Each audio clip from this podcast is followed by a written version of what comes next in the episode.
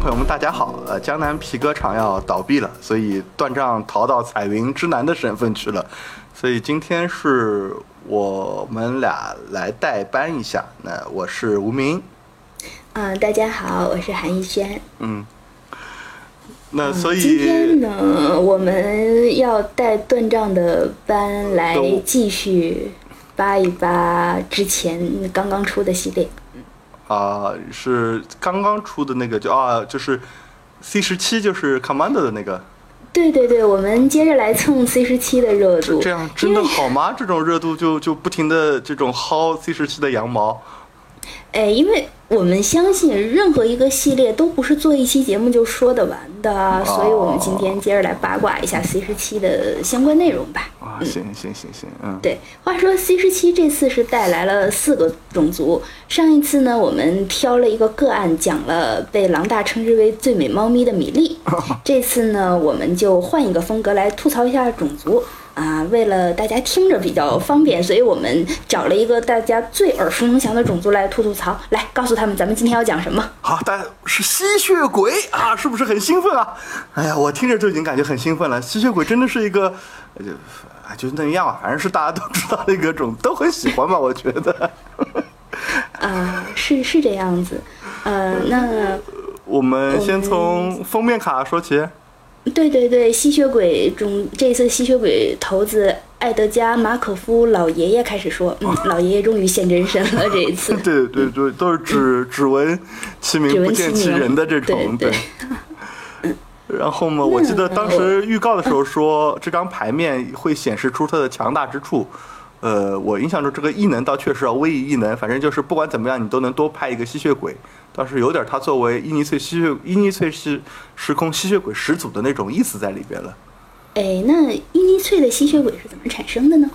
呃，就据说是一种黑魔法产物吧，跟官方设定啊，就是就是马可夫为了就是让他的孙子，就是我们都知道那个索林马可夫能够永生，就是反正实验黑魔法，然后经过恶魔的怂恿呢，就吸了天使的血，最后就变成了。就变成了吸血鬼啊什么的，然后好像是就是类似这样的一个情况吧。反正就是这个东西说的也很含糊。反正好这样子看来，似乎每好像吸血鬼的诞生的就是不同时空的吸血鬼诞生情况好像都不太一样嘛。哎，等一下，等一下，你刚才说的我找到一个问题哦。你说马可夫老爷爷他要让他的孙子索林永生不老，我比较好奇，那马可夫他儿子去哪儿了呀？嗯，这个我印象中，反正我是没看到过。我猜一下，可能正是因为他儿子遭遭遇了重大的变故，所以这个埃德加马可夫才这么迫切的希望他孙子能够长生不老吧？不老啊，对啊，就感觉是不是很有人情味的这样子一种设定？哎，那也没有直接拿孙子来做实验的。我倒是猜，也许其实艾德加的儿子才是他的第一个实验品。但是实验是要千锤百炼的，哪有一次就成功的呀？可能他儿子在过程中报废了。你看，也许某一次 C 十八或者 C 十九就会出一张牌叫马可夫废品，以对应当年那场特别那那张特别牛的牌叫卢德维杰作。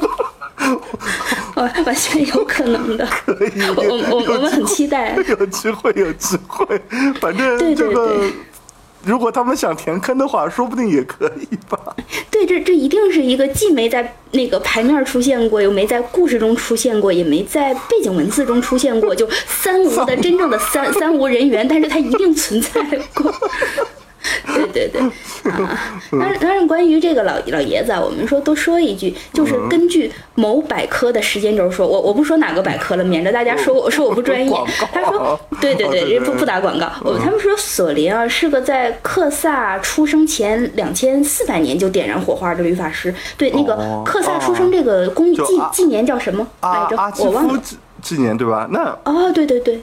那这个既然既然这如此的话，这应该叫阿基夫前二千四百年，就像我们公元前那种。对对对，如如果是这个成真的话，那么索林是在克萨出生前两千四百年了。那索林他爷爷到底有多老？就请自行脑补吧。啊，反正是老的已经没法算了。那 对呀，就你看，这就是说这个就是然后说嘛，就是说。伊尼翠的吸血鬼都是由马可夫这一只就是创造出来以后，就是慢慢慢慢的出来的这样子，越来越多越来越多嘛。然后关于后面的一些事情，大家也知道了。那索林是个环保主义者，为了生态平衡呢，创造了那个爱卫星啊什么的。这个就是因为因为伊尼翠这个系列才过没多久嘛，就不去多讲了。那其实还有一个吸血鬼，可能近期吸血鬼比较多的一个一个时空一个系列，就是赞迪卡。哦，对，赞迪卡的吸血鬼也是非常有特色的一个。赞迪卡的吸血鬼，对啊，你有特色，真是一个很客气的说法。我我要我的话，我会说很诡异。呃，怎么呢？就是可能，那我先介绍一下，然后大家就可以觉得，就是首先说，就根据设定啊，那个赞迪卡的吸血鬼是奥扎奇，具体来说是乌拉莫创造的。啊，二哥真闲，只只有二哥做这事儿是吗？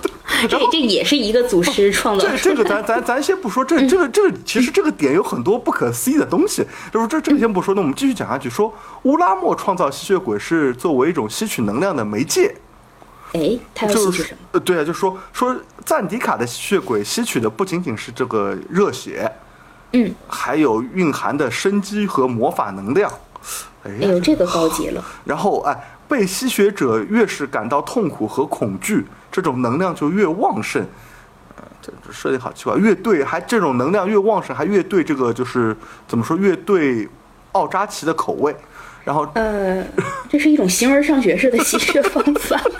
这这些能量被储存在吸血鬼的血液中，就是由吸血鬼先去吸收能量，然后以待乌拉莫的收割。哎，差差不多是这么一个意思。哎，这边第一个问题。收割这个词是不是就想到了阿芒凯那种感觉？对对对，是这样。对，就赞迪卡的吸血鬼其实是一种容器，就是你先暂存一下血液。呃，也也有可能是某种魂器。对，就就是这个就就很神奇。但是最最神奇的一点就是，我们来问一句：乌拉莫为什么要吸血呢？对呀，奥扎奇需要血吗？好奇怪。对对对，对哎，我们看到就是赞成赞迪卡的里边的故事，奥扎奇以这种风卷残云之势，像蝗虫一样的就推平了整个的那个赞迪卡大陆。对对，他哪有时间去吸血？对呀对呀，我最重要的是你在乌拉莫身上看到血管了吗？哎，然后他他不是骨架吗？哎，对，然后你说乌拉莫创造了这个奥扎奇的吸血鬼啊，整个设定来说。哎，我们乌拉莫第一，乌拉莫为什么要创造，对吧？第二，乌拉莫真的能创造吗？我们看的是奥扎奇，我们就看着牌面，我们讲奥扎奇，大的奥扎奇，奥扎奇下面有什么？有聂翼。对，我我以为这才是他的造物嘞。呃，这么看的话，就是我们都是伊莫库，然后对吸血鬼来说，我们都是乌拉莫，这这是完全不可能的事。这样情况，那我只能猜测，吸血鬼负责去吸，呃，这什么赞迪卡众生的血液。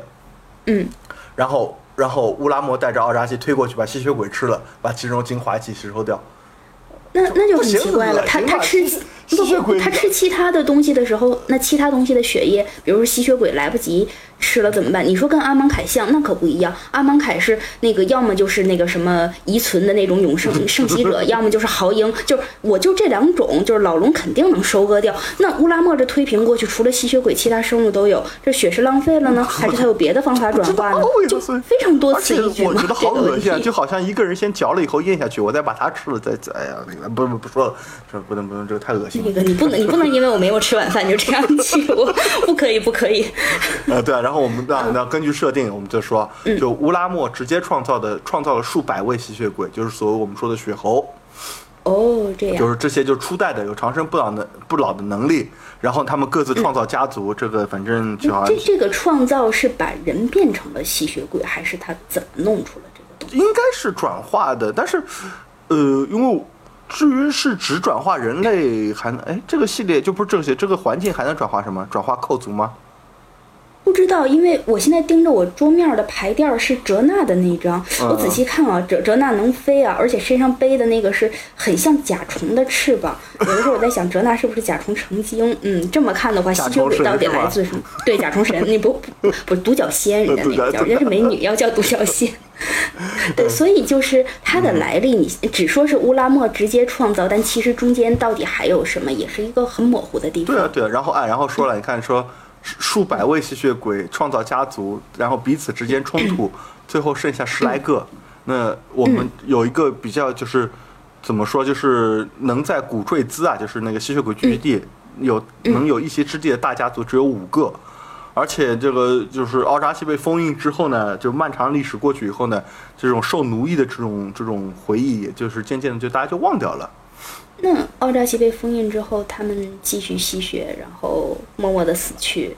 不会死去吧？吸血鬼，那吸血鬼养尸奴嘛，就按照那个设定，就是就是你会看到在赞迪卡就那么几个灵勇，就是吸血鬼带了这个这个这个这个这个这个带着僵尸吧，就是。呃，我觉得如果是这样的话，赞迪卡仔细就是细思起来，真的是一个很恶心的地方。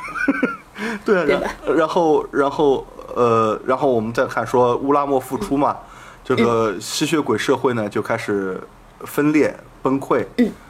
因为有些吸血鬼可能就是感又想起了当年被那个奴役的那个回忆，然后嘛，那另一些就像哲娜嘛，就跟说哲娜那个叫做是为自由而战，呃，有圣女贞德的感觉了吧？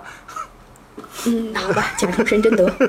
对，就追求独立与自由，然后就导致内战，然后吸血鬼的数量呢就因为内战做减少到只剩两个，一个这个哲娜，另一个就是。卡丽塔，哎呀，说到卡丽塔，我承认一个很不好意思的事情。什么呢？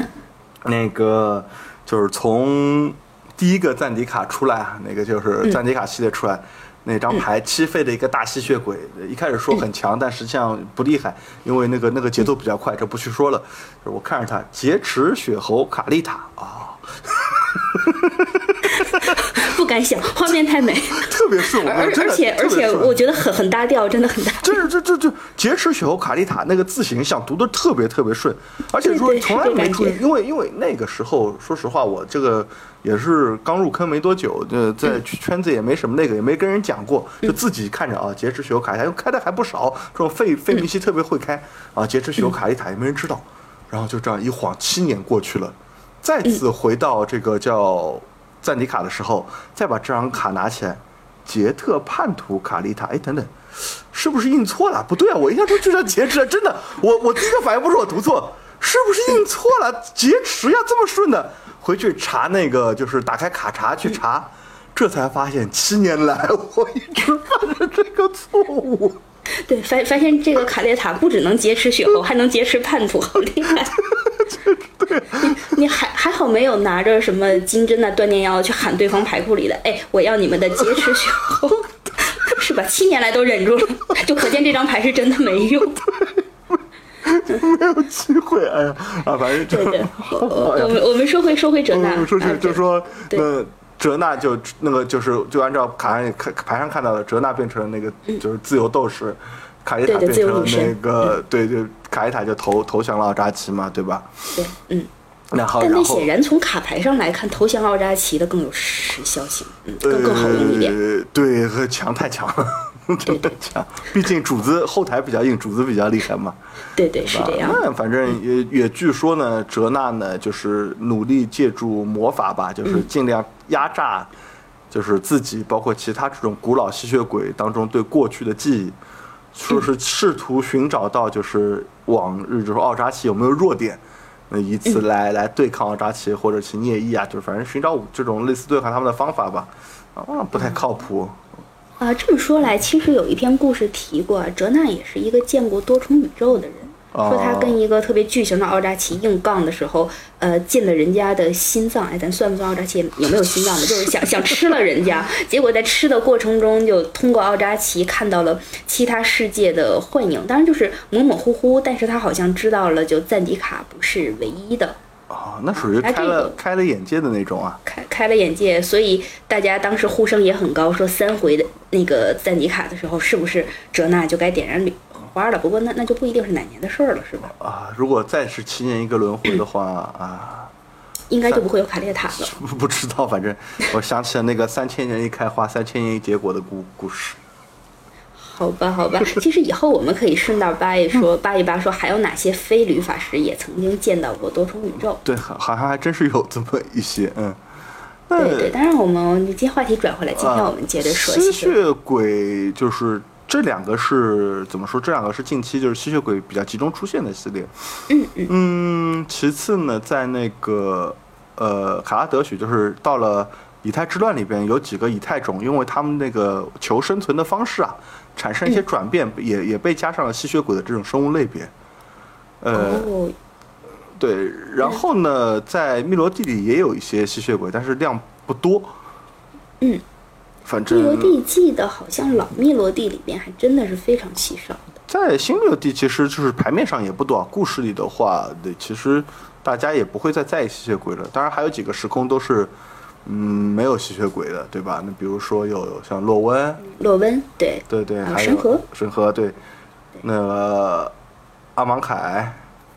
嗯，阿蒙凯、呃达契也，达契有一个，那因为相传是就是故事里说索林顺路转化过一个嘛，就是有有就有人认为说那个吸血鬼就是为了应就是与故事里那个转化的那个互相去去对应一下，对赫鲁吸血怪对，还有就是我觉得他好可怜啊。他是唯一一个吸血鬼啊，多厉害！那那怎么办？就是没没法繁殖，也没法成亲，也本来吸血鬼也就孤不需要孤独的，就是碰到第二杯半价也没有办法去买。不是不是单单身狗的命运好可怜不不不不不，停停停！其实威士只知道他很可怜，所以让萨坎去改变了时间。你看，在打气龙王里就没有他出现了。这这这是为萨坎洗白最最漂亮的一次，我都已经结巴了。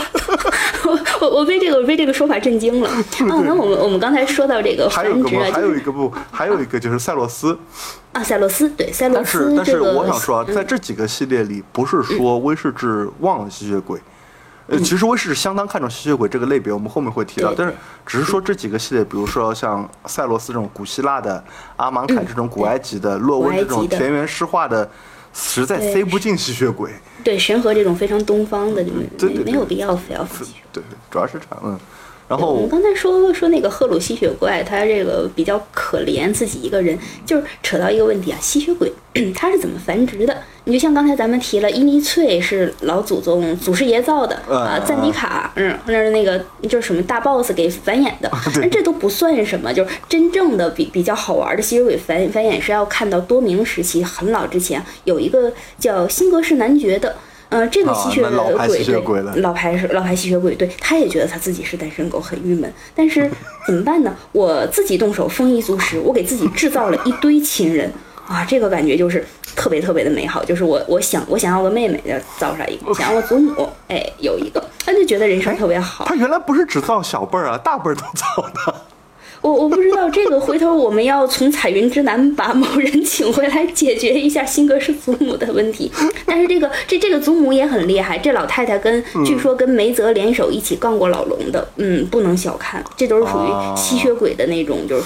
辈分很高级的啊，对，所以就是吸血鬼多了也是很有意思啊。你看着都挺年轻的，那 不知道会不会面临某一些伦理辈分问题。就像 我我最初看《吸血鬼日记》的时候，就是我朋友经常考我，你说他们俩谁大呀？我看着都年轻，然后他们告诉我，哎，这个比这个高几辈儿，哎，别扯了，其实就是个青春爱情故事。对对对，所所以我们说那个说到那个老的那个吸血鬼的话，还真的是要提一下新格式。不过这个的话，我玩的就很少了，啊，你有没有经验？见过，我这怎么说呢？哎，这个其实真是这说到这个就觉得真是世风日下，吸血鬼复古了。啊，此话怎讲？就是新格式，就是其实新格式男爵这个牌，可能有些牌手不是很熟悉了，但是有一张牌叫新格式吸血鬼，这个也是很老牌吸血鬼，但是多次在那个核心系列重印过。嗯，这个大家应该都有印象，五费四四的那个原来是金牌，现在后来变成银牌了，但是基本也是黑色炸弹啊，顶级炸弹之一啊。嗯，那我们想说就是早期的吸血鬼其实和现在黑色恶魔一样啊，它在黑色的生物里边算 BOSS 级的东西。你开出一个吸血鬼，哦，黑色开出个吸血鬼，哎呦，黑色开出个恶魔，就是现在这种感觉，你一般见不到，一个系列里难得能见几个吸血鬼的。哇，这样子啊，对啊，对，那那那那就是说，我们想，那我当然了，吸血鬼这个东西虽然当时很强，新格式吸血鬼就是真的是在一度强的没边儿，现在因为去除变厉害了，也就弱了。就是甚至我跟你说，新格式吸血鬼一度被认为是杀不掉的生物，哦，为什么呢？因为那时候早期的黑鲨，如果大家其实可以看的是，只能杀非黑色生物。哇，这太变态了。对对对对，然后呢，你说嗯那个时候你说后来引入的减几减几，你不像现在有黑暗之觉减四减四杀掉了，那时候减几减几没那么高的数字，这个吸血鬼真的是好像就感觉像杀不掉一样的。然后但是啊，虽然很强，但是官方觉得新格式吸血鬼是一个设计失误。为什么？他对他们甚至你就是他们甚至在文章中曾经提过，以后避免设计新格式类的吸血鬼，就这是一个大类。那哎，主要是新格式类指的是什么？指的是异能，不是说飞行啊，就是说它第二个异能存在感太低。那第二个异能我读一下，这个每当一个本回合中曾受到新格式吸血鬼伤害的生物死去时，在新格式吸血鬼上放置一个加一加一指示物。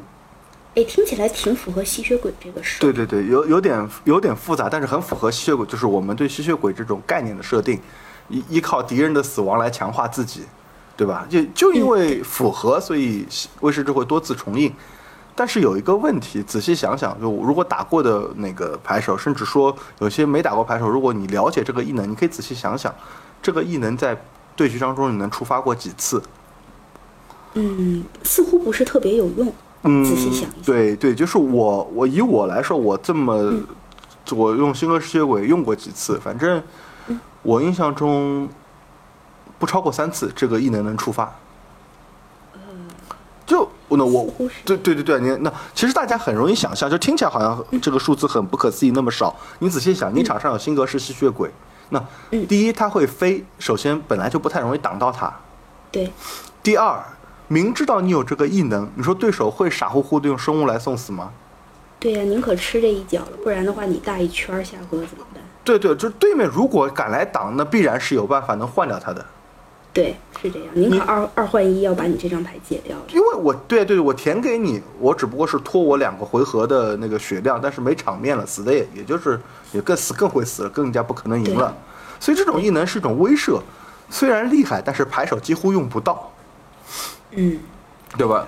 对对对，与此类似，后面也出过什么曼菲岛吸血鬼啊，甚至还出过就是在法拉尼卡古灵请摄政，为了让他能够感觉这个这个这个，为了让他这个异能能够触发，把在古灵请摄政的时候呢，改为对牌手造成伤害了，就那这样子至少容易触发了。当然这个就比较难平衡了，这个反正就不说了。那么这这是传统吸血鬼就是这样子，很厉害，但是很难触发。那到了赞迪卡。那由于设定的关系，我们前面说那个乌拉莫尔喜欢量产吸血鬼，对，生产线。哎，基本上就是为什么说吸血鬼不古，就是吸血鬼就开始跌下神坛了，恶魔独享了黑色 BOSS 的地位。哎，这个我还真是，因为我入坑也就是三年左右，在在我的印象中，就是黑色特别厉害的金牌的那一种生物，基本上都是恶魔。对呀、很少见到吸血鬼吸血鬼已经很少了，对。对就是说，那赞迪卡里边呢，还给吸血鬼一个设定，它叫嗜血，就是不嗯就是不是说嗜血那个硬的，就是它的那个设定是嗜血，就是说特点就是说，当有对手的生命降到十或十以下时，它就有一个加成。那到第二挺符合他的。对对对，那到第二次就是我们说的再战赞迪卡呢，这种设定就是吸血鬼变成一种你获得生命时怎么怎么样，或者直接能帮你获得生命这样子，那也算是一个对，吸血就是鬼对对主动被动的那种吸对对对，也是一种吸血。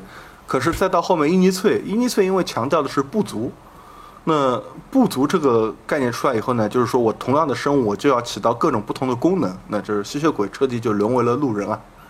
对对，就 随便一张铁牌可能都是一个吸血鬼。包括中间有一个核心系列出过一张牌叫庄园吸血鬼，那是我最心痛的，三费三二没有任何异能的吸血鬼，哇，哎，那叫熊好不好？干嘛要叫吸血鬼？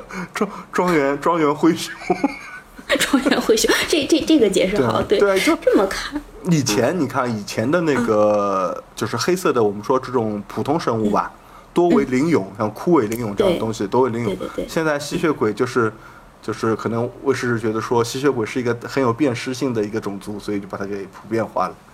对对，这就从一个传说中高贵神秘的，就是又又非常稀少的种族，一下就变成了一个满大街都是的小喽啰。哎，对，真的很很伤很伤感啊！就是尤其可能从那个年代玩过来的人，哎，格格外能理解是吧？对对对，那这么看的话，赞迪卡的吸血鬼其实就是吸血鬼的第一次贬值。嗯，对，可以这么说，可以这么说。哎，不过其实你看，咱们聊了这么多吸血鬼，那那我来考考你啊就是咱们就聊文化史上，就是也也是有吸血鬼这个概念的。来，你你说一个吸血鬼知名的代表的，给大家说 Dracula 说。对吧？Dracula 德古拉，这个哎呦，还还拽还拽英文，来你再来一个，再说一个能不能？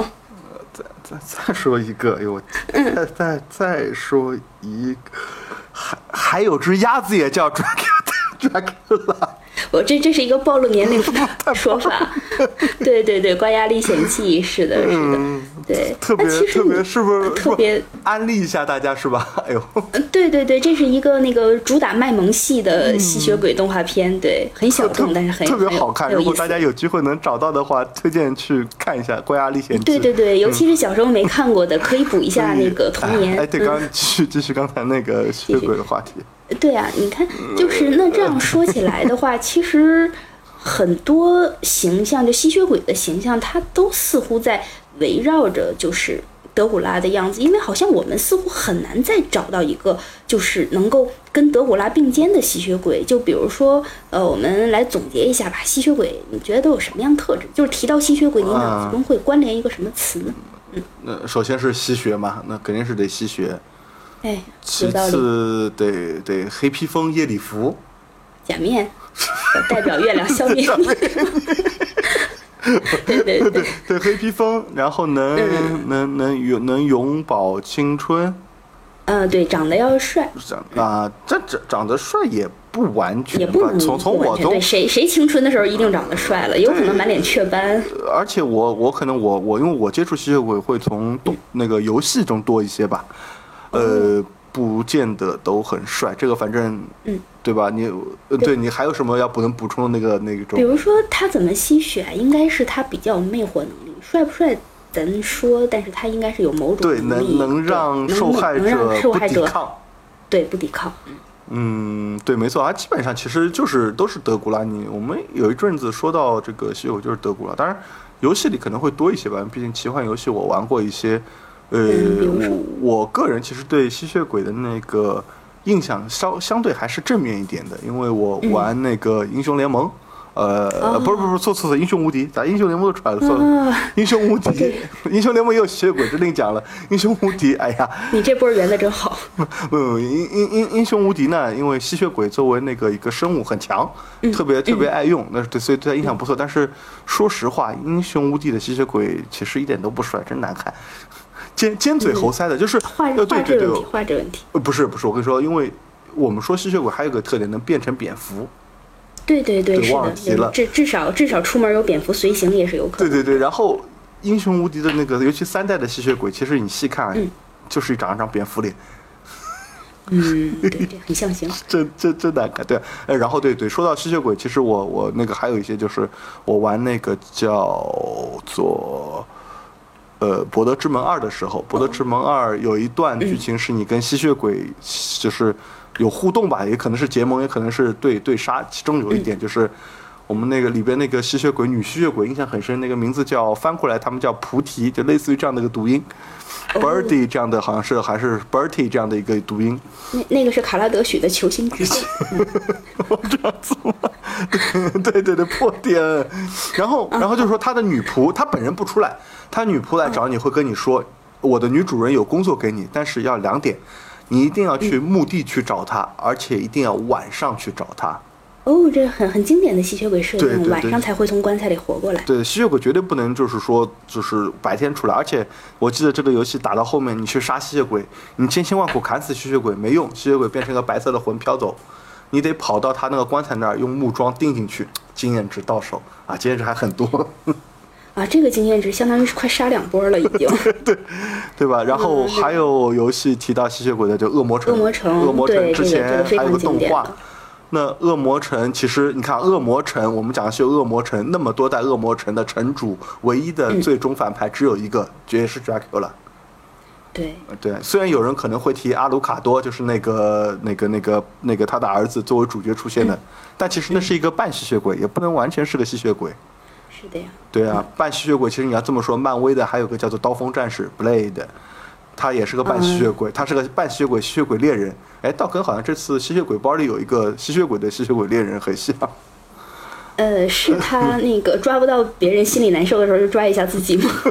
有可能，反正你看，而且《刀锋战士》第三部电影大家看过，第三部出来，吸血鬼之祖出来还是 Dracula，都是他。对对，似乎这个 boss 就可以一夫当关万夫莫开的感觉，就是对啊，他你用用什么原型，最后都会是他。他是唯一的，就是他曾经是吸血鬼唯一的代言人。这个感觉真好，就终身代言。对啊，可是你刚才说说刀锋战士的时候，其实吸血鬼经典的电影也是有几部的，但是好像还是没有绕得开那个德古拉伯爵。呃，对，比如说叫我印象中有一个叫范海辛，嗯，对，范海辛也是德古拉金情四百年，也是千四百年。尤其《金瓶四百年》是经典，因为他把德古拉的那个前世今生讲的特别的细致，好像。相当于类似官方正史了。对对对对，这个也是比较，哎，这当年的吸血鬼吧，只能说都是很都是这样子的。嗯，但是你有没有发现，其实就随着在游戏之中啊，就是在赞第一次赞尼卡出来的时候，那种吸血鬼经历了一个贬值。其实，在游戏之外的这个就是文化领域，似乎吸血鬼也在经历一场类似的贬值。比如怎么讲怎么，嗯，你要考虑到啊，就是万智牌，它是如果是与流行市场相结合的话，其实我倒怀疑啊，有的时候它这个游戏是不是被外界的流行文化所影响？因为那个时候就赞尼卡大概是零九年左右出。那么在此对对对，在此之前呢，也就是他们设计肯定还要更早。那么从零五年到零八年的时候，其实有那么一部先是小说大卖，后来又拍成电影大卖的吸血鬼的片子，能不能想起来？对对对，暮光之城。对对对，就是目光出现的时候，他几乎打破了曾经吸血鬼的所有设定。呃，对哎，对，目光以后，大家对吸血鬼这个印象完全改变了，就是啊是啊，一个一个长得非常帅，然后永葆青春，可以大摇大摆走在阳光下到课堂上去和女学生谈恋爱的吸血鬼就此诞生了。我我不知道那个就是 那个梅尔写书的时候有没有人替他压着德古拉的棺材板啊？我同意。哎，这个倒是对，但梅尔可能我觉得他也许借鉴了，就是当年也是比较夜访吸血鬼的电影吧，但是他给他，哎，我不想用发扬光大这个词，他就走得更远了一点。夜访吸血鬼还是夜呀？那这位帅哥已经对光光明正大的出来了，而对且而且而且，我们的男主角那个爱德华，爱德华是马可夫吗？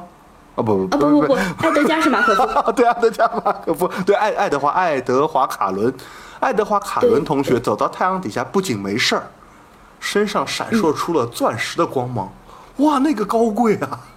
简直就是高富帅的代言人。这这这就是一个那个披着吸血鬼和那个普通姑娘的那个外衣外衣的一个其实琼瑶剧，是是是霸道总裁爱上那个 什么小小姑娘，霸道总裁爱上我的那个。哎哎，真的就是，然后你你看西方人也很吃这一套嘛，就不怪现在小孩喜欢在起点上读这些。你看人家老外也非常吃这套，这电影一部比一部大卖，然后小说一 一连写了四部，嗯。就无无数的这个，我觉得文艺评论或者说文学评论提到这个目光啊，我是没看过原版吧，反正大到这种这种文学评论的这种地步，小到我的嫂子跟我讲都是同一句话。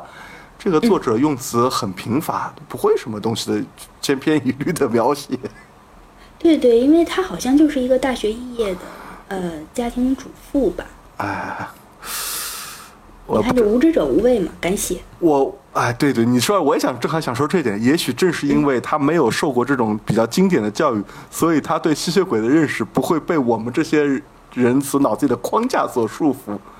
对对，你看《哈利波特》里就没有吸血鬼，罗琳就知道他这个魔法体系里边跟吸血鬼的某一些东西可能是冲突或者是什么，他他就不会引入。这就是一个比较科班出身的，因为罗琳是学古典学对对对对，对科班出身的人，他的一个顾虑。然后你要是让一个哎家庭妇女来就是天马行空的想，那也许反而哎你看这样子也很难做。家庭妇女想想看，哎，你说他会不会就想起了自己在还是少女时期看的《夜访吸血鬼》？哇，布拉德·皮特和汤姆·克鲁斯好帅啊！然后那他那他居然没有写成 BL 小说，那还是要考虑到那个大众的嘛，对吧？那个还还是要让自己歪歪一下的。就一般女主特别平凡的时候，一般都是作者的投射啊，我觉得太阴暗了，不要 不要这样，这这太阴暗了。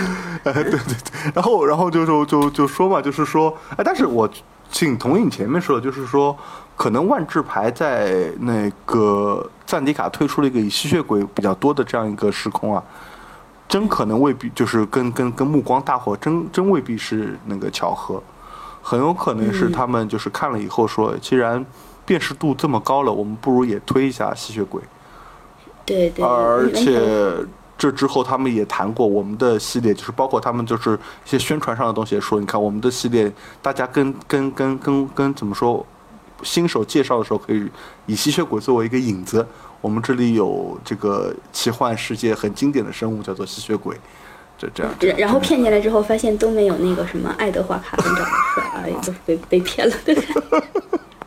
对啊，对啊，对啊，哎，这个反正这么一说的话，还真是哎，从游戏内游戏外摇摇头，真的是直接跌下神坛了吧？吸血鬼从一个这种无所、无所不能的形象啊，对，从一个与世隔绝的在古堡里，就是可能是神秘莫测又心怀着自己去世的妻子那样一个很悲悲剧英雄的形象吧。就最开始德古拉应该是那样子的，对对到现在就是走下神坛，走到阳光之下，可以牵着心爱女孩的手，对，把她一起变成吸血鬼的这种幸福。还还还还跟还跟狼人争风吃醋一下呀，对对对，哎，说起来，其实他这个 CP 找的还挺好，就是你看在。伊尼翠就是伊尼翠里出现吸血鬼，嗯为什么觉得特别搭调？因为它整个这个环境也同时融合了狼人，你就会觉得，哎，这两个类别同时出现在一个环境里边不突兀。比如说，如果一个环境里对只有吸血鬼，或者是你要解释一下它是什么样，或者只有狼人，哎，你也需要解释一下。但是他们两个同时出现，你觉得行，不用解释了，就就应该有吸血鬼。对啊，按照按照按照万智牌的说法，是不是因为两个都是都是哥特式的这种这种在这个下面，所以就特别搭调？也也有可能吧，但是虽然说不是哥特小说起始的那两种很经典的设定，但是随着就是时间流转，他们一个是那个相关的是古堡，一个相关的是森林，对，自然而然会带着一种很幽暗、神秘、恐怖的那个。反正我知道是呃《惊情四百年》，然后后面的《范海辛》和《黑夜传说》都提到了，好像吸血鬼和狼人网上有一种同源同宗的意思在里面，也不知道是为什么，反正 嗯，然后然后在目光里边开始变成争风吃醋，哎，说什么好？这这才这这这不古的，看来不只是吸血鬼。反正哎，说到就感觉有特别感慨吧。当然，这个东西也没有办法，文化的发展方向有时也不是说我们能够去去去预测或者去去去去把握的嘛，对吧？我我们是顺着文化被这个潮流裹挟着而走的，对对对去那就去，不如去就是欣赏。那对啊，那那对看看我我万智牌吸血鬼挺多，有时也挺好的，互相之间还对能还能有个加成什么的。可不是，就像大家就完全可以去接着享享受 C 十七这套吸血鬼的套牌，应该是感觉也会不错吧。嗯，而且是一个很典型的这种能出 token 的铺场，可能有有有喜欢这类的这种拍手可以去尝试一下。对对，也也很适合于新手来玩，对，这种感觉会很好，很有一种掌控感。